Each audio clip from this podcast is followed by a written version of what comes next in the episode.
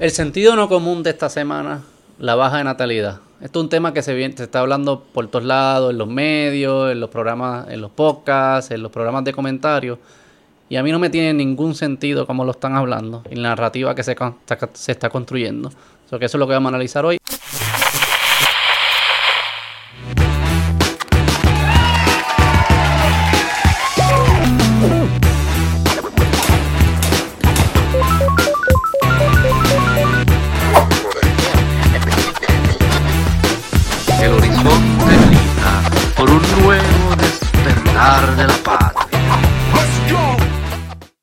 Vamos a empezar con un video, Brian. ¿Cómo lo ves tú? Como psicólogo, no sé si atiendes este tipo de discusión con tu gente, o tu público, tus pacientes. Bueno, creo que es entendible que cuando uno vive día tras día en modo sobrevivencia, en una isla donde casi el 50% de la población vive bajo, niveles federales de pobreza, es entendible no querer tener dependientes cuando uno mismo a veces no puede mantenerse a flote. La narrativa que se está construyendo, lo dice él, sale también en el periódico, en el mismo programa, otras, otras personas que salen, lo podemos ver ahorita, este es que las cosas están tan malas hoy que por eso es que los, jóvenes están decidiendo no tener hijos. Y él dice algo como que, ah, como, si tú vives en método de supervivencia, pues no tiene sentido tener hijos.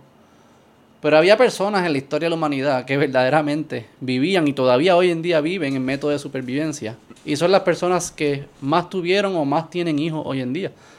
O sea que lo que a mí me, ¿verdad? Como que esa narrativa de que las cosas están tan malas y por eso no, no, tiene sentido no tener hijos, tiene algo de lógica cuando lo escuchas. Lo único malo es que la evidencia sugiere que es exactamente lo opuesto lo que sucede. Son las personas que, que, que menos viven en método de supervivencia, las que menos, las que menos hijos tienen.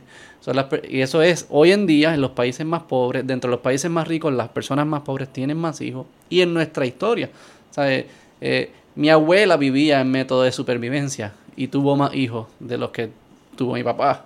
Y mi papá pues tiene menos, yo tendré menos, ¿verdad? Y, cada generación que vive más lejos de la vida de supervivencia tiene menos hijos. O sea que si, lo, si, lo, si hay algo que es cierto con la información es que es lo opuesto. Yo estoy de acuerdo, o sea, esa es la data. Y eso, es, eso es irrefutable, ¿no? Hasta cierto sentido. Que, que sí, cuando tú examinas los países, cuando tú examinas dentro de los países y también cuando lo ves internacionalmente, pues históricamente también el tiempo. Son los son los países más desarrollados con mayor este escala económica los que están teniendo este problema. Pero tam, creo que eso es la superficie, eso es lo que lo que se ve, creo que sí hay hay hay un poco más allá de cuando tú examinas qué es lo que está pasando dentro de estos países que, eso está sucediendo. Y sí pienso que la parte económica tiene algo que ver. Este. Pero qué evidencia, lo que a mí me vuela, como que me vuela un poco la cabeza es que una narrativa que se convierte tan eh, abrumadora, todo el mundo, un hay un consenso que esto, esto es la realidad y no hay ni una gota de evidencia que apoye esa, e, e, esa narrativa. Si, hay evidencia es que apoye lo opuesto. Y eso es lo que a mí es como que, pero espérate. ¿Cómo, caemos en esa conclusión? Y la preocupación es que de esa si esa es la causa raíz, pues entonces vendrán soluciones. Y sabemos cuáles van a ser las soluciones. Y sabemos que no van a funcionar, porque parece ser que esa no es la causa raíz. No, no, no creo que automáticamente, como son países más desarrollados, prósperos, más económicos, significa que la natalidad baja. Pienso que es una correlación por otros cambios sociales y culturales que están ocurriendo en esos países que causan eso. Posiblemente es que son unas consecuencias inesperadas del desarrollo económico. Correcto. El que las personas, especialmente los jóvenes, que son quienes pudiesen tener hijos, empiezan a decidir o no tenerlos, o, o no tenerlos tan joven y quizás tratar después.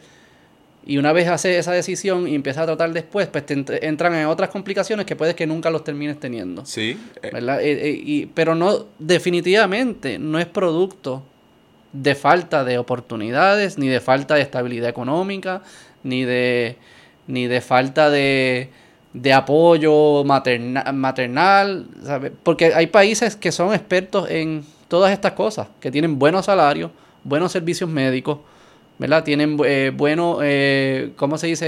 Eh, periodo de, de, maternidad, periodo de, de paternidad para los papás que le envían dinero a las personas por tener hijos. O sea, la, la cantidad de... Y te voy a buscar aquí ejemplos. Vamos, o sea, tengo aquí algunos...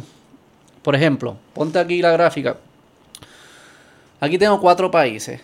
¿En cuál de, estos, cuál de estos cuatro tú crees que las oportunidades económicas, el apoyo económico, los salarios, el periodo de maternidad y de paternidad, la salud de, los, de la mamá y de los hijos es mejor? ¿En Corea del Sur y Finlandia o en Kenia y Haití? Claro, no, Corea del Sur y Finlandia son de los países más desarrollados. O sea, si, si, si tú me dices, hay que mejorar las condiciones de vida en Puerto Rico, hay que crecer la economía, hay que dar los apoyos, ¿verdad? Que, que, eh, que, que a, las madres y a los niños, tenemos que tener escuelas accesibles y gratis y buenas. Y yo te digo, ok, vamos a hacerlo como, ¿te parece bien la economía de Corea y los apoyos sociales de Finlandia? Sí. Ah, pues, ok, vamos a tener el mismo problema de natalidad. O sea, no, no, no, eso no escapa al problema. Y eso es lo que ahí me vuela la cabeza de la narrativa, de que hay algo que está faltando. Y posiblemente es lo opuesto. Yo creo que abunda un poco con lo que tú estás pensando, porque yo creo que es es como hay un nuance take que tú estás teniendo que quizás no es tanto como que mi como yo digo la contradicción de las contradicciones que están haciendo estas personas. Tú dices hay algo que está nuance entre los dos. Sí. dilo para ver cómo, cómo lo desmenuzamos porque no el estándar de vida que una persona está dispuesto a llevar. Eh, entonces si nos transportamos para la época de nuestros abuelos, ponle que en nuestros casos, nuestros abuelos están en sus 20 años teenager, entre los 20 y los 30, por ahí, en, en, Puerto 1930, 1940, por ahí. Ponle, para, todos los millennials, eso debe ser como entre los años 20 a los años 40. Exacto, sí. Este, que, que, nuestros abuelos estaban, estaban, sí, entre 15 y 20 y pico años. Y empezando a decidir si tenían hijos o no. Exacto. Eh, en esos momentos creo que el estándar de vida y lo que ellos querían como una vida para ellos y para su familia es bien distinto, al punto que casi posiblemente no lo podemos ni imaginar bien cómo era antes versus ahora. O sea, pensemos que o sea, y tú tienes unos números por ahí que para esos momentos Puerto Rico, o sea, solamente 7% de, las, de las personas de los hogares tenían nevera. Solamente un cuarto de la población tenía luz. En sus casas, sí.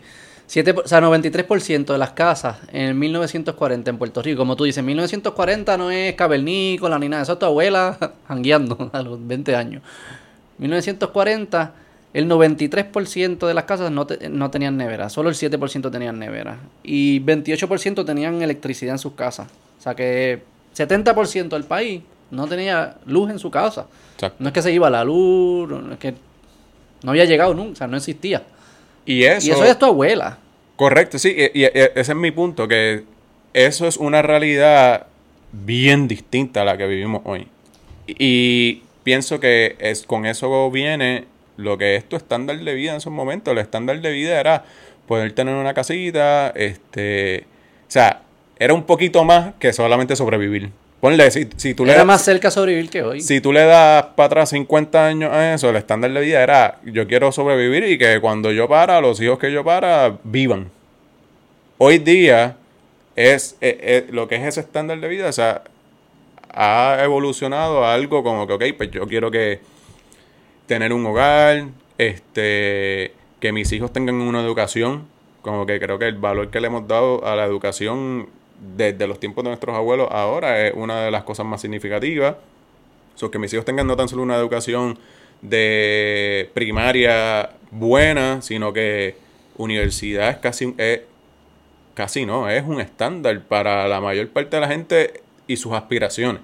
No estoy hablando que lo hagan o no, pero en sus aspiraciones, la mayor parte de la gente, universidad está ahí. Entonces, pienso que eso trae consigo un montón de, de peso económico que no existía antes. Pero tú no crees que tú no crees que esas personas en esos momentos, sabes, esto no está hace tanto tiempo. Yo puedo asumir que esas personas tienen nuestra misma, o sea, nuestro mismo hardware vienen con la, el mismo tipo de cerebro la, misma, y por ende la misma psicología y las mismas, las mismas ambiciones. Quizás no, la, no, se expresan igual las ambiciones porque pues, no tienen ¿verdad? no tenían acceso a wifi, esa, no, no, no, no sueñan con estas cosas porque eran, ¿verdad? no eran imaginables. eh, pero tenían ambiciones. porque ellos, porque ellos no eh, decidían sacrificar algunas de esas ambiciones para construir una familia? porque hacían, estaban dispuestos a hacer ese trade-off? Es que era otra realidad. Eh, vuelve al punto de que lo que es posible para ti no era posible para ellos. Pero tenían cosas que sí eran posibles. Sí. O eran menos cosas posibles, lo que me estás diciendo. O sea, el abanico, el portfolio de qué hacer con tu vida era tan limitado. Eso es lo que me estás diciendo. Yo lo que, yo lo que sí pienso es que, oye, y, y por ejemplo, ir yo no creo que ellos vieran con la misma posibilidad de irse a estudiar a la universidad en los Estados Unidos que la sociedad de hoy, y estamos hablando promedio, la sociedad promedio en Puerto Rico hoy lo vea. Versus cuando eran nuestros abuelos, lo más seguro no era, no, no es que no es que yo no aspiraba a ser mejor, no es que ellos no tenían eh, este, ambiciones, es que no veían eso como una alternativa, punto. Eso no era una alternativa, una alternativa que existía. Entonces tú puedes extrapolar eso a un montón de otras cosas. Ellos, o sea, si, si nos vamos ahí para lo, lo que estamos hablando el otro día, para los años 20 o antes, pues, yendo para los hacendados, pues habían los dueños de las haciendas y los que trabajaban en esas haciendas.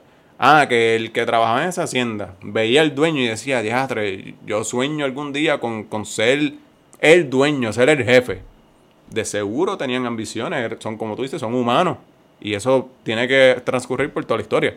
Ahora, ¿qué tan posible o real ellos veían que ese sueño se convirtiera en realidad? Era casi ninguno, al punto que ni se trataba. Y cada, creo que, aunque suena mal, cada cual vivía satisfecho o a cierto grado satisfecho con las cartas que la vida le dio. Versus que ahora creo que al nosotros ver personas de nuestro background que pueden cumplir muchas cosas con sus vidas, o que la movilidad social, al ser tanto más hoy día, pues sí nos crea este sentir de que no es tan solo que tenemos la ambición, sino que nos ponemos el peso y porque vemos que es posible cumplir esa ambición que nosotros tenemos, so estamos dispuestos a sacrificar un montón de cosas, tener hijos, eh, tener una familia para más tarde, tener un hogar o lo que sea, porque sabemos que eso es posible y tenemos esas ambiciones. Entonces, y por eso yo creo que es una gran contradicción, porque lo que están diciendo es que hoy hay como hay exceso de oportunidades en comparación al pasado, yo tengo, tengo que estar tomando activamente algunas decisiones difíciles de qué sacrificar ahora, qué no hacer ahora y qué hacer ahora, que en el pasado no existía. O sea que no es limitación de oportunidades, ni limitaciones de, de derechos, ni de salarios, ni de ni oportunidades. Es al contrario, es una abundancia de oportunidades lo que está haciendo que las personas tengan una decisión más difícil y en ocasiones y muchas veces, pues si la tendencia continúa, deciden no voy a sacrificar mi trabajo o mis sueños profesionales o, mis, o mis deseos de viajar el mundo y de las otras actividades que quiero hacer mm. por tener hijos. Y antes, no es que antes fuesen distintos, es que antes no tenían la oportunidad de esos trabajos, no tenían la oportunidad de ir a esa escuela, no tenían la oportunidad de viajar el mundo y por ende, pues lo único que tenían era chichar y tener hijos, parece ser. Y cada vez más, más, para atrás, pues esa era la actividad. Pero no es falta de oportunidades, es lo, exactamente lo opuesto a falta de oportunidades. Por aquí está donde lo, que yo digo que esa, esa narrativa mainstream, ¿verdad? De que es todo por... Tiene algo de verdad. Porque ahí volvemos a lo que sí pienso que, que al Puerto Rico estar más jodido y todas estas cosas, pues, bueno, sí, tiene algo de verdad en, mi peso de, de cuándo tener hijos. Pero pero la evidencia no lo sugiere. Sí, pero, no, no, no.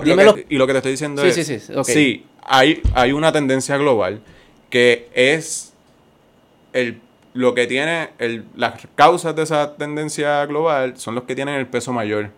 Que Puerto Rico esté bien jodido yo sí pienso que ahí es donde todas las cosas que se están hablando de la parte económica, de nuestros servicios sociales y todo eso, son contribuyentes, no a que tan solo nuestro tren esté ba- bajando como el resto del mundo, sino que esté tanto peor. Pero yo creo que son contribuyentes para que personas se vayan de Puerto Rico. No son contribuyentes para que las personas dentro de Puerto Rico decidan tener menos hijos. Creo que son las dos. Pero entonces, si ese fuese el caso, en Suecia tuviesen más hijos. ¿Y tienen más hijos que en Puerto Rico, sí o no? Tiene más hijos que en Puerto Rico. Si lo normalizas por lo de la inmigración, estoy seguro que fuese igual. No, yo estoy seguro que Bueno, no. pues, ok. Pero no tienen muchos más. Y Está Corea bien. del Sur tiene menos. Que Puerto Rico, aún con la emigración de Puerto Rico, tiene menos. Y es de los países más ricos del mundo. Hay educación gratis, hay salud gratis, hay... eh, y tiene otras... con- Está bien, ¿no? Y so, yo creo que estamos argumentando por el, lo que yo pienso que posiblemente... Creo que estamos en, estamos en de Eso es lo acuerdo. lindo, eso es lo pequeño. Estamos en de acuerdo que lo que la narrativa mainstream de... O sea, yo creo que es que tú lo disregard bien, bien brutal, de decir, no, eso no tiene nada que ver. Yo sí pienso que tiene algún peso y es lo que lo ve la gente, pero Yo creo que tiene que ver, yo lo que diría fuese bien cuidadoso con las políticas que surgen. Primero es bien difícil, obviamente es bien difícil arreglar todos estos sistemas, salud, educación, economía, de cantazo. O sea que, ¿verdad? Si, si dependemos de eso para cambiar este trend, si es que es lo que queremos cambiar y podemos hablar de por qué es importante o no es importante. Pero si dependemos de eso para querer cambiarlo, pues yo te garantizo, no va a cambiar. O sea, no, no, no, en el corto plazo no vamos a arreglar la economía, salud, edu- eh, educación. Eh, eh, eh, so que es por un lado eso, como que eh, yo sé que de, ahí surgen políticas que no van a tener ningún efecto. que atienden al 10 por- al, al- Claro. a nada. Y digamos que lo logramos. Nos logramos convertir en Suecia en 10 años, que es un me- mega milagro. Digamos que lo logramos, Vamos a seguir teniendo Vamos a hacer el mismo problema. 1.6, 1.5, 1.4. Y, y va bajando, esos países están bajando. O sea, en Suecia están, en Suecia hay 40% de los hogares en, en Estocolmo, la capital de, de Suecia, eh, son eh, eh, eh, single people. Sí. O sea, eh, esos países están viviendo... Esto también puede que sea un fenómeno de o- mucho más grande, un fenómeno social de, de- de la, de la soledad. Pero que el punto es que si nosotros hacemos el milagro de convertirnos en Suecia, no arreglamos, arreglamos un poco del problema, pero Exacto. no arreglamos la mayoría del problema. No, estoy de acuerdo Sí es un eso. problema. Sí que es un problema. Y, y que yo creo que los problemas, esos problemas que estamos hablando, educación, este, desarrollo económico, whatever, son problemas que debemos resolver regardless de esto. O sea, eso, Ah, sí, by the way, yo no estoy diciendo la educación es buena aquí o no es importante tener buena educación. Y, eso- o sea, yo estoy diciendo, esa todas esas cosas que ellos dicen, hay que hacerlas. Y yo estoy de acuerdo con que hay que hacerlas.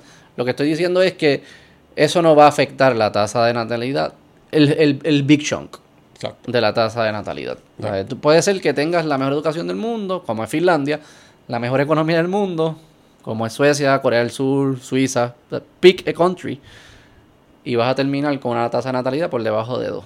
Mejor Sí. que punto .9, quizás, 1.5, 1.4, pero por debajo de 2. Tiene el mismo problema con... Pero entonces hablemos, pero entonces hablemos de eh, esa causa, esa causa principal, ¿verdad? De que, de que está ocurriendo este tren en estos países desarrollados. Este, ¿Qué tienen en común esos países? Son países posiblemente... Son países este, que... eh, el- capitalismo. Son Eh, países con, con economías que, crece, que han crecido bien rápido y son economías libres. Este, son países seculares. que sea que, que, que se han el tren es que se está o sea, que convirtiendo la más religión secular. cada vez es menos importante. Un poco de abandono a las tradiciones también, sociales, culturales. Es como eh, casi le damos la espalda a muchas tradiciones. Bueno, y eso viene con la y eso es de parte de secular. religión, pero ¿qué qué? Sí, eso viene con Eso lo es parte de de ser secular, pero que también lo puedes liberal. es, son, li- son eh, eh, países liberales y que económicamente y en términos materiales y en términos de bienestar son los países con las mejores métricas del mundo. Yo creo que eso es lo que tienen todos esos en común. ¿Por qué el fenómeno de la natalidad se ata a ese proceso? De verdad que no, no, eh, es difícil de pinpoint cuáles son las causas aquí. Lo que uno sí puede ver es que hay algún, algunos países o grupos dentro de estos países que aunque crezcan a esas mismas velocidades y tengan esas economías altas, mantienen la, la tasa de, de fertilidad alta. Por ejemplo, Israel. Son bien pocos. Son bien pocos, pero son los únicos, los únicos counterfactuals que tenemos a, a toda esta narrativa. Israel es uno y grupos religiosos dentro de los países ricos tienden a mantener también En- un... entre más. ¿Cuál es? ¿Cómo era el tema? Entre más ortodoxo sea la religión, más hijos van a tener. Correcto, correcto. Aún viviendo en los países ricos. E Israel, que es un país rico, pues es altamente religioso este, y, y mantiene su tasa de fertilidad alta. Porque yo creo que lo que está sucediendo es, o sea, al final del día, son personas decidiendo qué hacer con su vida. ¿Verdad? Son países libres. Aquí nadie les está obligando qué hacer. Ni con, el trade-off que toman de hacer el trabajo, tener hijos, son decisiones que toma cada individuo. Bueno, ¿verdad? tú puedes Con decir que eso, que no ha cambiado. O sea, co- co- ¿por qué eso era distinto? Quizás antes 20? las tribus, o sea, yo no sé, pensando prehistoric era, o sea, yo no sé si cómo era. No, no, no, pero no, no, no tienes que irte ni tan lejos. O sea, piensa hace 80 años. Sí, no era distinto. No era tan distinto. Pero pasa lo que tú decías, que no tenían el portafolio de oportunidades posiblemente. Ajá. Que yo creo que es bien interesante porque eso me acordó a... eh, yo pudiese decir, nosotros dentro de nosotros tenemos en nuestra genética el apetito de comer azúcar y grasa y carbohidratos. Lo tenemos, ¿verdad? Por eso estamos, tenemos las epidemias de, de diabetes y de obesidad en los países que tienen abundancia de comida. No es que en Corea del Norte ellos no tengan esa genética. Es que en Corea del Norte no tienen los supermercados que tenemos nosotros acá.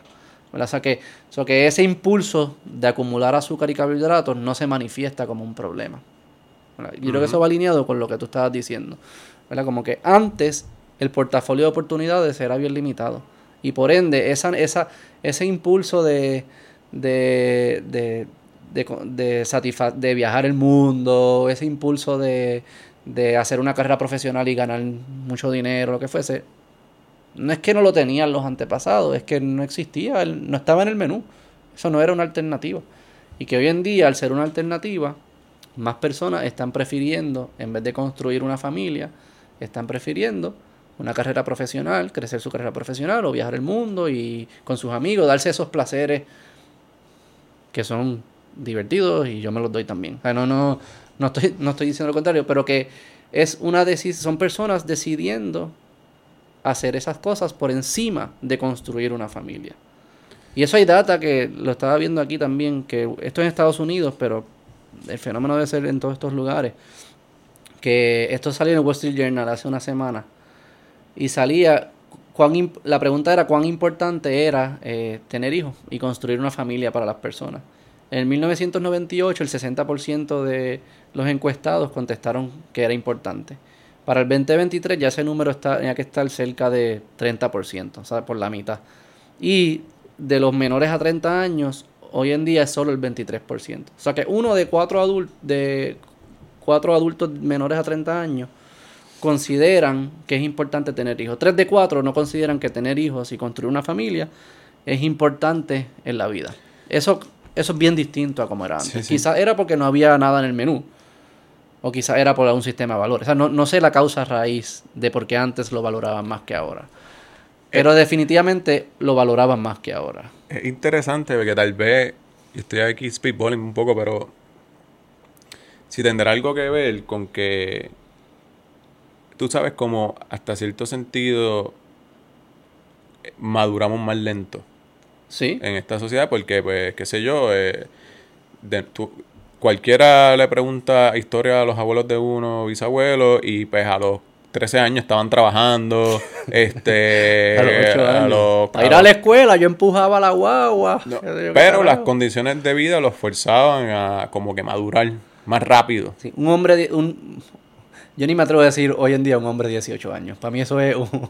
Sí. Pero antes un, un hombre de 18 años, era un hombre de 18 años. Y esto, Hoy o en sea, día esto, no es un esto no 18 es, no es como que, como que Digo, cagándola en, lo, en los de ahora. Es que, pero es que pasó tenemos. contigo y pasó sí, sí, conmigo. y conmigo. Por eso digo, pero no, no es diciendo, ah, como que, que no somos, somos menos ahora, ¿no? Es que, pues, la, nuestro ambiente crecemos, crecemos más protegidos, crecemos más, eh, mucho, o sea, y por eso vivimos más, por eso somos más saludables. Pero, sí, maduramos más lento, si, Más si tú lo sí. Y, y, y tal vez es un tema de que en términos de madurez, nuestros abuelos y nuestras abuelas a los veintipico estaban ready. O iban a, los a los 19, por ahí ya estaban ready to go. Lo que pasaba por su mente era muy distinto. Era versus, mucho más. versus que nosotros, pienso que eso se está convirtiendo cada vez más los treinta y pico. Claro. Los, los 35, 34, ahí donde tú empiezas a ver la gente como que pensando seriamente en esto, pero nuestro reloj biológico No no, cambió. cambió. No cambió. So que también eso eso ocasiona pues que hay, el, el- sean menos exitosos la, la Yo creo que hay varios fenómenos, porque vamos, vamos a, boil it down, porque lo que tú dices es cierto, hay varios fenómenos aquí. Eh, el yo creo que la causa raíz del fenómeno es que las personas hoy en día, al tener más, más cosas en el menú, están diciendo o están decidiendo o no tener hijos o posponerlo por un tiempo. ¿Verdad? Ya sea porque más cosas en el menú o por lo que tú acabas de decir de que, mira, no estoy listo. O sea, a esta edad yo no estoy listo, no estoy pensando ni siquiera en eso, a los 22, 23, 24, ni si, 19 ni se diga. O sea, no estoy pensando en eso. O sea, que lo tengo que alargar. Vamos a poner a un lado por el momento las personas que ni le interesa tener hijos. Vamos a poner eso por un lado. Hay un grupo de personas que sí le interesa tener hijos, pero se dan llegan a ese momento más tarde en su vida. Llegan quizás antes llegaban a los 20 y hoy en día llegan a los 30. Y eso tiene dos implicaciones. Hay una implicación de que el reloj, como tú dices, el reloj biológico no cambió y la fertilidad de las mujeres desde los 25, creo que el, el- el- el- el- el- el- el pico es 25-27, ya una vez sales de 27, pues empieza a bajar. Fertilidad, piénsalo como que, ¿cuántas veces tengo que tratar para que salga un bebé? sí es, pro- es- es- cuán propenso es para que salga. Y mientras, mientras más eh, entras en los 30, más bajito es ese número. Hasta un punto que, pues, aunque tú quieras y trates, puede que no tengas. O puede que si querías tres, vas a tener uno. Eso, ¿verdad? De- o sea que eso es consecuencia de haberlo alargado, de haber decidido entrar en el proceso un poco más tarde en, en tu, ¿verdad? en tu vida. Otro fenómeno que sucede es que con toda esta liberalización, de la cual yo estoy de acuerdo, no estoy en contra, las mujeres han entrado a la fuerza laboral en proporciones mucho más altas que lo que era antes. Lo que ha significado, y, by the way, la están comiendo, las jóvenes le están comiendo el culo a los varones. Son mejores en las escuelas, son mejores en las universidades, consiguen mejores trabajos. Estos son, ¿verdad?, tendencias mundiales también generalizando. No estoy diciendo, esto es en términos generales. Lo que termina sucediendo es que cuando la mujer empieza a decidir, ok, quiero construir una familia, quiero encontrar una pareja para tener ¿verdad? los hijos y construir una familia, a los 27, 28, 29, 30 años, esa mujer está en un standing socioeconómico superior a sus peers varones. Está por lo menos pa- está pasando más de lo que pasaba antes, definitivamente, porque antes no entraban en la fuerza laboral de la misma, de la misma manera. Y algo que sí sabemos por la- los estudios biológicos, estudios psicológicos de la evolución, es que las mujeres cuando están escogiendo a sus parejas consideran bien importante casarse a su mismo nivel socioeconómico O mayor. o mayor, no para abajo. ¿Qué significa eso? Si muchas mujeres están creciendo en el standing socioeconómico porque están entrando en las universidades con, a mayor eh, a mayor rate, están consiguiendo mejores trabajos, cuando salen al pool de ¿cómo se dice esto? de dating, de chichar, qué sé yo qué, de conseguir pareja, cuando entran a ese, mercado, se dan cuenta que hay un show de losers hay menos disponibilidad hay menos disponibilidad. Entonces se quedan muchas de ellas, aunque quisieran construir familia, no encuentran un partner que sea aceptable para sus estándares, que fine, deben tener sus estándares. Y eso produce un fenómeno de que entonces hay muchas mujeres con ganas de construir familia, ¿verdad? No el grupo que no quería construir familia, con ganas de construir familia, que nunca lo puede lograr Bueno, porque algo- no consigue partners. Esa, esa es una, pero algo que brincaste ahí, que tal vez un supuesto, es que pues a esas, a esas mujeres están obviamente dedicadas a sus estudios, luego a su trabajo, tienen las mismas ambiciones que cualquiera de nosotros tiene, de querer crecer en ese trabajo, por lo tanto ve tener hijos como algo en contra hasta cierto punto de, Sí, de mi crecimiento profesional, por lo tanto yo voy a, a a Atrasar- y atrasar esa fecha para en vez de los 25, pues a los 32. Pero o- por eso, pero mientras más lo atrasa, suceden los dos fenómenos. Claro. Sucede el biológico, del reloj, Y hay menos hombres disponibles. y hay menos hombres disponibles con tu estándar. Y mientras más tú creces socioeconómico, más Menos. pequeño es el pool. ¿Verdad? Sí. Y hay como un... ga- ah, está hasta game theory aquí. Tú puedes decir, los hombres que están por encima mío socioeconómico, posiblemente eran lo que las jóvenes que querían empezar el proceso antes que yo, estaban buscando. O sea, como que están peleando Sí, sí. por los mismos hombres. Y eso hay una, si quieres ponte, que este me, me- me dio risa.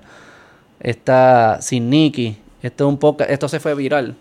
salir con alguien que me trabaja en una gasolinera, that's all they do. No están invirtiendo en propiedades, no tienen más propiedades por ahí, o no están como que. Yo no voy a salir con el muchacho de la gasolinera. Yo pienso que las relaciones son bien transaccionales. Pues es- ese es mi punto. Pues tú piensas que la mayoría de las mujeres son como yo, Yo pienso, que exacto, quieren un hombre que le provean. un hombre que le provea y ese top 1% de los hombres de que se ganen 50 mil, 100 mil dólares Who al are año. these women? Se fue viral por decir eso. Eso es de sin Nicky, para darle crédito, Ni- creo que se llama Nicky, Nicky Berríos en el podcast de Joshua Castro, Soy un glitch. Yo he visto su, lo, su nota al calce, los, los reels de Joshua y están bien cool. Él es, es viajero como nosotros. El de, de AI, de Alien. Sí, sí, sí. de- él, él dice que es un glitch, que estamos viviendo el simulation. que se- pero- si estamos viendo el simulation, Joshua, solo tienen que cambiar la programación para que tengamos más. No, no tenemos, no hay que hacer más nada que eso. Pero lo que ella dice, eh, ¿sabes? La gente se fue viral, no, ¿cómo se atreve a decir eso? ¿Qué sé yo Pero qué?". ¿qué- lo que ella ¿se dice, fue viral quién ella o él? Ese, ese clip de ese podcast se fue viral. eh, por eh, culpa de ella. De ella diciendo que ella no quiere estar con... Si, si tú trabajas en gasolinera, ni me mire. Pero es que tal vez lo está exagerando ahí, ella como le dice, pero es la verdad, eso- ¿no? digo, ella O sea, dijo lo que todo el mundo, muchas piensan. ¿Sabes? Como que quizás no lo dicen, pero lo piensan. Que, para que, sabes que hoy en día tú no puedes decir la verdad, porque Sí, sí. se revuelcan la- las avispas y yo, qué sé yo qué. Pero eso es lo que ella dice es cierto y eso está evidenciado. No, Y- no gasolineras per se, pero sino esto del standing socioeconómico. Y, y tal vez, y, y no es, y yo creo que tal, tal vez se fue viral también porque como él lo dije, ah, como que, o no sé si ella lo dijo, que como que, ah, buscando hombres que no, que nos Provee provean. recursos. Y no, y no es, yo no, yo no lo veo tanto así, porque, o sea, la, No es la mujer es, la mujer es independiente, la mujer crece en su trabajo, hace todo eso, pero es más un tema como más de, no, no sé si esta es la palabra correcta, pero como de ego, de, de, de decir, no, pues, o sea, si yo voy a estar con alguien, quiero que estar con alguien que esté a mi nivel. La realidad es que entrando en, evolu- en, psicología evolutiva, o sea, las cosas que a nosotros nos gustan y nos atraen, nosotros no las escogemos. O sea, tú no escogiste, si te gusta la vainilla por encima del chocolate, tú no, tú no escogiste porque es que te gusta. Eso vino, eso es como innato. Hay componentes culturales, pero mucho es, viene preprogramado.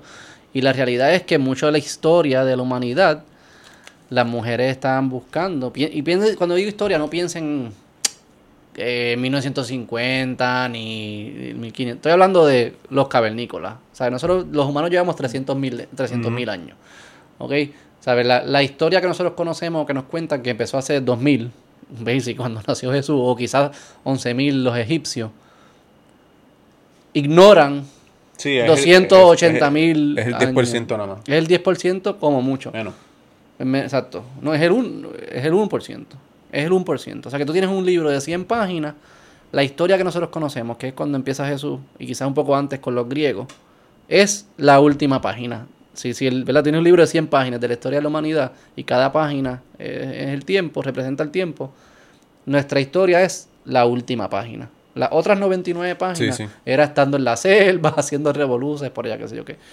Y si nosotros, ¿verdad? Y yo creo en la teoría de la evolución, nosotros, lo que nosotros somos hoy es producto más de las 99 páginas que de la última página.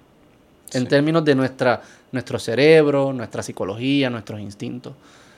En esas 99 páginas, la mujer lo que estaba buscando era asegurarse, procrear y que sus hijos sobrevivieran. Y hombres con recursos y hombres fuertes que estuviesen dispuestas, dispuestos a protegerla y ser, ser violentos en la, con, con los enemigos en los momentos que había que hacerlo, era lo que les atraía. Y eso está, de alguna forma, programado en quienes somos hoy. Y también los hombres, por eso, nosotros tenemos A mí me atraen ciertas mujeres. Yo no me acuerdo cuando nací, mira, Beto, ¿qué es lo que tú quieres que te atraiga? O sea, tú no escoges. Yo eh, nací así es. Y, y- y- se produce. O sea, lo que ella dice tiene mucha, mucha ciencia atrás este, estudiada. Pero el punto es que si eso es cierto, lo que ella dice, yo creo que sí lo es, generalizando, en- o sea, no es que sea absoluto, no es lo único que les importa, les importa un montón de otras cosas, pero es algo importante. Pues mujeres que, que, que están trabajando y están creciendo en la, en la, en la estrata socioeconómico, socioeconómica, llega un punto que su mercado disponible es pequeño.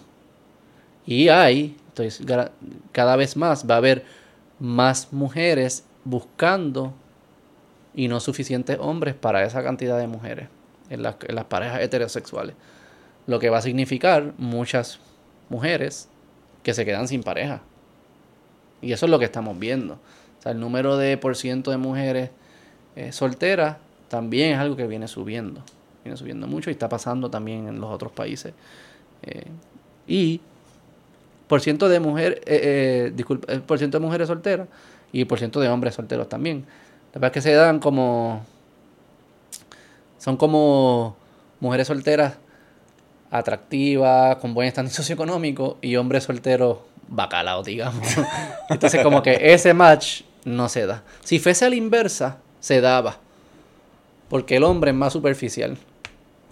O sea, el tú no escucharías Sí, un hombre diciendo lo que dijo Sin Nicky. Si voy a una gasolinera y la tipa está buena y le gusto, vamos. O sea, yo no, eso pasa, eso es normal. Sí, sí. Esa es la historia de las películas. Exacto, no pasa, a la inversa no pasa, pero de hombre y mujer, sí, o sea, si el hombre pasaría. Sí, sí. So, ok, ok, vamos para aterrizarlo. Ajá. Yo creo que es definitivamente el, el, eh, dejó de ser tan importante tan temprano en tan temprana edad de las personas, ya sea por el menú, ya sea por la madurez, posiblemente una combinación de distintas variables. Lo que sí es que algunas personas están decidiendo no tener AROL, nunca le interesan. Y otros grupos de personas están decidiendo posponerlo. El posponerlo trae unos eh, permite que se introduzcan unos fenómenos que pueden terminar afectando la tasa de fertilidad al final del día. Dos fenómenos. Uno, el que las mujeres no encuentran su pareja para construir la familia, aunque quisieran hacerlo, porque no hay disponible. Y dos, lo que tú dijiste, el reloj biológico, que hace que entonces, aunque quieras tener hijos y conseguiste la pareja y traten, la probabilidad de que nazcan son menores. Y por ende nacen menos. ¿verdad? Eso es como así es que yo explicaría este, este fenómeno. Yo creo que eso, dadas esas causas raíces, las soluciones, que no sé si pueden venir de un estado ni nada, son distintas. Entonces vamos, vamos, vamos, vamos uno por uno. Tenemos tres grupos. Los que no quieren tener arroz, no les interesa tener. Y eso ha crecido. Y eso ha crecido. So que los que no les interesa tener, Pero me, me pregunto si eso, si eso es como que creo que una variable ahí que no se considera es cuándo se hace esa pregunta. Porque creo que eh, eso, eso puede estar relacionado con lo de El que tiempo. había hablado de la madurez. Básicamente, tú le preguntabas a alguien, exacto, eh, hace 60 años a sus 21 y le haces la misma pregunta hoy a alguien a los 21 y están en dos en ambientes totalmente diferentes, posiblemente en etapas de madurez bien distintas y pues ven las cosas bastante... So sí, que- pero que no les interesa en su vida. O sea, bueno, no- está bien, pero o sea, no esa yo, edad nada yo más. estoy seguro, yo estoy seguro que en algún mo- yo tengo un hijo y yo estoy seguro que en algún momento en mis 18, 19, 20 años yo dije, yo no sé si yo quiero tener el hijo, tal vez no. O sea, eh, lo- eh, no creo, no creo que el decirlo lo hace permanente. O sea, Pero- lo hace no, permanente si tiene si, si tiene Chico. 65 años y, y estás diciendo que Este, no, chico, pero al final, digo, no sé si... Lo que estoy diciendo O es que esa población es producto Y de, es di- de lo mismo que estamos hablando. Digo, no sé, pero quizás hay personas que verdaderamente no quieren. Que Ah, antes bien. querían, por lo del menú. Yo creo que eso se afecta más Ah, por lo del menú. sí, sí. Porque antes dicen, bueno, pues esta es la actividad, eh, pues esto es lo que hay. Ahora es, no, ahora yo puedo viajar el mundo, ¿para qué yo voy a tener hijos? O sea, te- como que yo creo que ahí ese grupo existe. Antes de entrar en la solución de estos tres grupos, vamos a explicar por qué es que es importante. o sea, al final, Si la tasa de, si estamos por debajo de tasa de reemplazo, significa la, extinc- la extinción a menos que en el futuro cambie, la, o sea, suban de nuevo. ¿verdad? Si continúa por debajo de la tasa de reemplazo, puede llegar un punto que sea, signifique no existe, dejas de existir. ¿verdad? Porque si dos personas, si 100 Claro. personas traen 50 y 50 traen 25 y 25 traen 12 y todos se van muriendo, ¿verdad? los 100 se van muriendo, los 50 Claro, se van claro. muriendo, los 12 traen 6, los 6 traen 3, los 3 traen 1, ya, el 1 no puede traer, ya y se acabó. O sea, como es una extinción. Sí. Obviamente tienes que creer que la tasa se mantiene constante en el tiempo. O sea, que por los- porque puede ser que los 100 traigan 50, los 50 traen 25, y los 25 traen 25, los 25 traen 25 y ahí se quedó en 25. Ujú. Así, Eso puede pasar también. Sí, O sea- pero, pero, de acuerdo, eso es el, el efecto a largo plazo. Pero a corto plazo Sí, sí. también ocurren, empiezan a ocurrir cosas, migraciones, este, se empiezan a concentrar. Digo, pero que creo que ese- el, el largo plazo yo creo que es la extinción de la, de la Sí, raza. claro. Yo creo que es algo... Si eso no importa, yo creo que pues nada nunca importó. No sé ni para qué estuviéramos peleando. El camino hacia eso cada vez se pone más mierda. Por eso. ¿verdad? O sea, que es como que... Yo sé que a veces dicen como que el camino al infierno está lleno de buenas intenciones, o sea, como que se siente bien en el camino. Pero yo creo que una vez te vas acercando más al infierno, más, más, mierda se va poniendo. Yo creo que en, en- en este ejemplo pasa igual. Y lo que te tienes que imaginar es... Es el cambio demográfico. No es que se está reduciendo la población solamente, es que la proporción de la población está cambiando entre jóvenes y mayores. Y piénsalo entre personas en edad productiva y personas en no edad productiva, en edad mayor. Este, si esa proporción cambia y más personas jóvenes tienen que mantener cada vez más a más personas mayores, llega un punto que vivir ahí se convierte bien mierda. ¿Por qué se convierte bien mierda? Porque al final tu, tu grupo productivo se va poniendo más chiquito. Eso significa men- menos economía, Sí. menos productos, menos servicios, lo que significa que las cosas se ponen bien caras. Y, y eso significa que no importa cuánto tú hayas ahorrado en tu juventud para, tu, para ¿verdad? tus últimos años de tu vida, lo que tú vas a poder comprar es producto de los que estén produciendo en ese momento.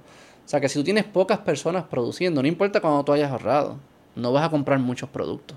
Eso significa menos médicos, menos medicinas. así que no, no es comprar champán y qué sé yo qué. O sea, hay servicios que se van a poner bien complicados. Son menos médicos, menos medicina, menos mantenimiento de carreteras, menos carros, menos computadoras, menos, qué sé yo, Menos gente pagando taxes. menos gente pagando taxes, Que eso menos ramifica al gobierno más eh, pequeño. comida, a todo eso. Hay un montón de cosas. educación, whatever. un montón de cosas que se van encogiendo para un grupo para para atender un grupo cada vez mayor porque a la misma vez están viviendo más tiempo. O sea que está creciendo y se están quedando más tiempo. Básicamente, pues mantener a las personas mayores y recursos para ellos, y que ese costo no tan solo no va a bajar, va a aumentar. ¿Verdad? va a aumentar claro porque hay menos menos personas produciéndolo. O sea que hay más escasez. Y by the way, esto es, y esto es peor no para los viejitos de ahora, porque los viejitos de ahora están viviendo en esta época, pues que sí, va a ser más difícil, pero entre más pasa el tiempo va a ser peor. Mientras So, más joven tú nosotros, seas, cuando seamos viejos, va a ser peor vamos a estar pero para más nuestros jodidos que los hijos va a ser peor Va- Claro, sí, sí, entre más pasa, a menos que cambie la tendencia a menos que cambie la tendencia a menos a menos que vengan robots a hacer todos esos servicios. Y yo creo que eso es un buen punto. Yo, yo no creo que va a ser lineal porque la producción de dos personas hoy o la producción de dos personas en 30 años es mucho más va a ser mucho más que la producción de dos personas hoy Ajá. por mucho por la de- Que es lo mismo si vamos para atrás. que es lo mismo que hacíamos para atrás pero aún así no es suficiente aún así no es suficiente eh, so que yo creo que, que- que eso, eso en efecto es, es una de las, de las razones por la cual esto es un problema eh, existencial, es un problema eh, bien grande. Otro problema que yo veo, Brian, y esto es un poco más filosófico, yo creo que lo, lo vamos a hablar en otro episodio que vamos a hacer de salud mental, es, es que, ¿te acuerdas que nuestra psicología es producto de las 99 páginas? el construir una familia ha sido de las de las maneras en que los humanos en su historia han podido construir significados de sus vidas. Y construir significado de sus vidas significa, eh, al final se traduce en una buena, una buena ah, una, salud mental ante tu vida, una motivación de, de, levantarte, de hacer las cosas, un lente de esperanza. se, se, traduce en muchas cosas que benefician a ese individuo y a las personas alrededor de ese individuo. Y me pregunto si muchas de estas personas que están dejando de construir familias, que no es la única forma de conseguir esto, by the way, hay otras formas, pero es, ha sido la principal en la historia. O sea que ahí me sorprendería mucho que de repente la mitad de la población pueda encontrar significado de la vida sin construir familia. Porque sí que fuese un abandono de toda la, de, toda la historia, de la historia humana. Me, me, me, interesaría mucho ver, una vez las personas llegan a cierta edad, si se arrepienten de no haberla construido, la familia. ¿verdad? Porque mucho del trade-off que se está haciendo es un trade-off. ¿Qué, qué, cuáles son los trade-offs? En, en, una parte son las carreras profesionales. ¿verdad? Es como que no, yo quiero crecer mi carrera profesional, solo que no voy a construir una familia. O lo voy a trazar o lo voy a atrasar. Y, y el atrasarlo puede tener consecuencias de que nunca la logre, nunca llegue a construirla por los fenómenos. Lo voy a atrasar por, por, mi carrera profesional. O no lo voy a hacer o la voy a atrasar para poder irme a viajar el mundo. O para janguear con mis amigos. O, puede ser tan, tan quizás justificable ante los ojos de la mayoría como tan eh, superficial como que quiero estar jangueando o lo que fuese. Estoy seguro que pasa. el espectro, hay de todo en el espectro. eh, y, es curioso que todas nuestras tradiciones religiosas y no religiosas, filosóficas, la data científica, psicológica, las conversaciones con nuestros abuelos, eh, todo, todo el conocimiento que hay alrededor de las personas que han vivido por mucho tiempo, te terminan diciendo que lo más importante son las experiencias con humanas, con otras personas, y dentro de esas las principales, la familia y los hijos. Right? Como que eso está escrito everywhere, en todos lados. Como, como lo que las personas en sus últimas etapas de su vida, de lo que se agarran, Se agarran de esas memorias, de esos momentos, de ver a sus nietos, de ver a sus bisnietos. That's it. Hasta muchos dicen como that, that, that's all it is. Este, y que muchas personas estén en su juventud tomando ese trade-off, no sé si produce lo mejor para esas personas. Ya al principio hablamos de los impactos ¿verdad? En, el colectivo. La economía no crece, los precios suben, todo esto. Pero también yo creo que puede caer algún efecto en los individuos. Yo no creo que se deba hacer ninguna ley para nada. O sea, esto cada cual tome la decisión que entiendan. Pero que sí, si uno, si uno escucha a los que más tiempos han vivido, que deben cargar más sabiduría que uno, hay un, hay un denominador común. Y es que lo que le da sentido a la vida parece ser eso. O, es una de las cosas principales que le da sentido a la vida. O que hay algo ahí que obviamente se convierte, e, es, más incómodo porque tú no lo quieres. O sea, no, se está hablando de obligar a nadie que lo haga. Pero yo creo que esas conversaciones también se han abandonado. yo creo que hay menos voces mayores. O sea, yo nunca, yo nunca he escuchado un argumento que, que le diga a los jóvenes, ojo, estás sacrificando cosas o estás trading off, estás decidiendo no hacer cosas que al final resultaban ser las más importantes para mí, en mi experiencia personal, y para todas estas personas y estas tradiciones y lo que fuese. Bueno, porque ellos también están en el mismo ambiente que estamos nosotros hoy día, o que de igual manera que como sociedad nosotros hemos cambiado, ellos también, su pensamiento de que es, de que éxito y que no. O sea, ¿cuántas historias tú no escuchas de esa misma historia de que, ah, cuando yo era chiquita no había baño y teníamos que ir a una letrina? Y hoy día o sea, bien poca gente en Puerto Rico, si alguna, vive en esos estándares, ¿verdad? Eh, ellos ven el beneficio de... Ellos no tan solo lo ven, ellos experimentaron estar bien jodidos y ven cómo es ahora y ellos son los primeros que van a decir, tienes que ir a la universidad. Tienes que ir, ser estudiar y ser un doctor o ser un abogado, ingeniero, lo que sea porque ellos no quieren que... sí. Pero, pero yo entiendo, lo que tú dices, entiendo lo que tú dices. Quizás es que, quizás es que hasta ahora no hemos visto que en muchas ocasiones se pueden convertir estas en, valores, en, valores en conflicto. Que es un trade-off. Y yo creo que, que es bien fácil entender las consecuencias de este fenómeno en los impactos al, al colectivo, pero casi nunca se habla de tú que estás haciendo el trade-off. No solo pienses en que cuando seas viejo va a ser caro ir al doctor, sino que también qué es lo que es importante en la vida. Sí, sí. Eh, eso que eh, yo creo que diciendo eso vamos a, la a las soluciones de los de las causas que identificamos y cerramos con eso. Eh, el grupo que no le interesa, yo creo que es más ese ese speech, yo no sé, yo no, no, no, eh, no, no hay nada que se pueda hacer si no te interesa. Hay, hay países que han tratado de, de pagarle a las personas.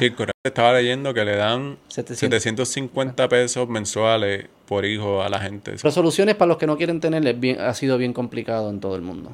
Ujú. O sea que vamos a ver los que, los que quieren tener pero no consiguen pareja. Y los que quieren tener pero el reloj biológico. Posiblemente hacer la más, la más fácil que se nos puede ocurrir. Sí, que es médica totalmente. Eso es tecnología. como- Hay que desarrollar mejor tecnología. Que lo hacen ahora con in vitro, Sí. utilización in vitro. Este, como e- esa puede seguir mejorando, a convertirse más accesible para más personas. Como esas otras tecnologías que, ¿verdad? que permitan que las personas puedan ir a la escuela, desarrollar sus carreras y cuando decidan y quieran tener el hijo, aunque el reloj ya biológico no esté óptimo, con esas tecnologías es como si estuviese óptimo. Posiblemente esa es verdad la única. Salvo que las personas cambien su comportamiento por sus valores o lo que fuese. Me- que la Eh, historia ha eh, demostrado so- que es bien so, difícil que eso Básicamente, pase. Es si, tecnología. si no hay un... Sí, y, y, y más allá de la tecnología, es que lo que implica la tecnología es expandir esa edad reproductiva. Claro. Eh, es básicamente decir, ah, antes, después de los 35 se ponía bien difícil. Ahora decir, mira, ¿sabes qué? Si tú tienes 45 años, y no que no suceda hoy, hoy sucede, mujeres de 45 años quedan embarazadas, pero sabemos que son embarazos de alto riesgo, son bien complejos, bla, so- y porcentualmente son mucho menos. Pero tal vez llegar a un punto tecnológicamente que, que si una pareja y una mujer que tiene 45 años quiere tener hijos, pues lo pueda tener. Y relativamente seguro y, y que sean chances bastante altos de que, de que sea successful. Y me parece que esa es la, So- ese es el camino, no hay mucho más. Sí, no hay mucho Porque más lo que otro es- Lo otro es cultura. Lo otro es cambiar cultura. Que puede pasar en los márgenes, pero que pasa así como que agregado. Complejo. Es bien complejo. Puede suceder en el sentido de que nos pongamos tan cerca del precipicio. Sí, pero para eso, para llegar, para pero eso tenemos que llegar. Tenemos que pasar por la mierda antes de eso. Sí. Y eso no es lo que queremos. Eh, eh, sí, es tecnología. Yo creo que no. No se me ocurre otra. Sí. Entendiendo bien las causas, no se me ocurre otra. Sí, yo, yo creo que algo importante de recalcar es que para mí, con todo y sabiendo ya lo que, lo que sé, todo el research que hemos hecho antes, este, cuando dijiste "Ah, las soluciones, rápido pensé, como que una parte de mí empezó a pensar, ah, ok, pero tal vez debería la parte de mejor educación, cuido para los niños, este, eh, sí, cómo, cómo hacer el tener un hijo que no sea un, un peso económico como lo es hoy. Y aunque eso hace mucho sentido, o sea, eso creo que moralmente y socialmente, aparte de lo de la tasa de natalidad y todo eso, eso hace mucho sentido. Deberíamos todos estar este, apuntando a tener mejor educación, a que nuestros servicios de cuidados de niños y 40 cosas sean Mejor, mejores, bla, bla, claro. bla. Eso es algo que deberíamos estar apuntando regardless de esto. Sí, la mierda es que cuando miramos países que sí tienen eso, que sí lo tienen implementado como nosotros quisiéramos, que las mujeres y los hombres tienen un año de paternidad cuando nacen sus hijos, de salarios pagos y 40 cosas, todavía no, todavía se está experimentando el mismo trend. So, so a lo que voy es que es bien fácil caer en el argumento de ah, es, es bienestar económico lo que me va a traer sentirme cómodo para tener más hijos. Y, y con todo y yo sabiéndolo y habiendo visto todo, como que vuelvo a caer en eso. Y es como que es, es difícil stay away de, de, de esa narrativa. Porque hace tanto sentido. Pero pues cuando tú miras la data, o sea, es, es un factor, pero diminuto. En comparación con lo que es el cambio cultural y el cambio de estos países.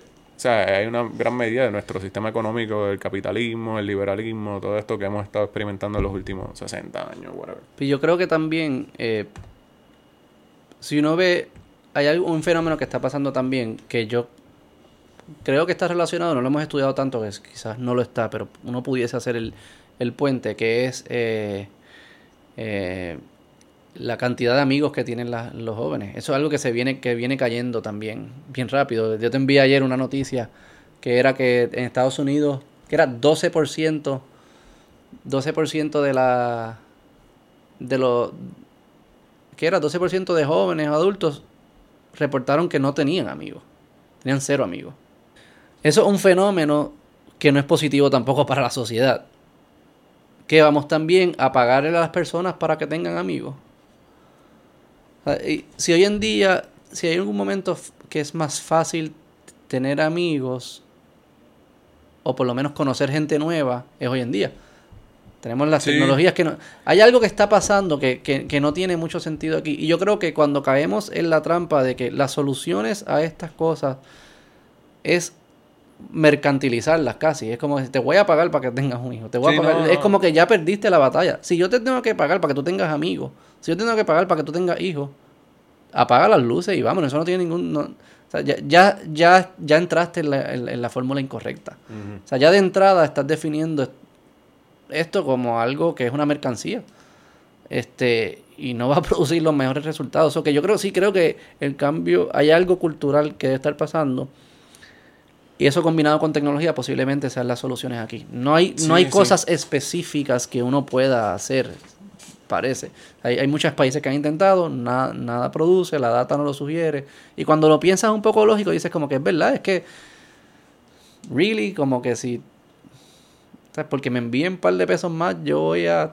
Si ya yo pensaba que esto era un burden tan grande, porque tú me envíes un par de pesos más, yo entonces lo voy a hacer y sabiendo lo- el, el- sacrificio que es eh, tener un hijo por 18 años, como que si tú empiezas, si, tú, si esa- de entrada tú piensas así, yo creo que no hay, no hay nada que yo te pueda ofrecer que cambie tu Sí, sí, parecer. de acuerdo. Yo creo que es, eh, yo creo que es tecnología, yo creo que es cultura combinada con tecnología. Cultura en el sentido de que tiene que haber una... No podemos mercantilizar lo- lo- la- los humanos.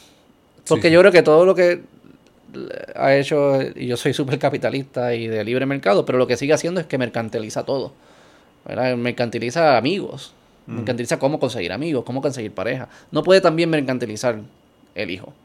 Ahí, ahí la cultura tiene que decir, no, hasta aquí. Sí, sí.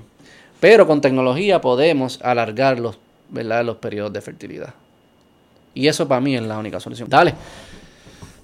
Bueno. No, no, no son...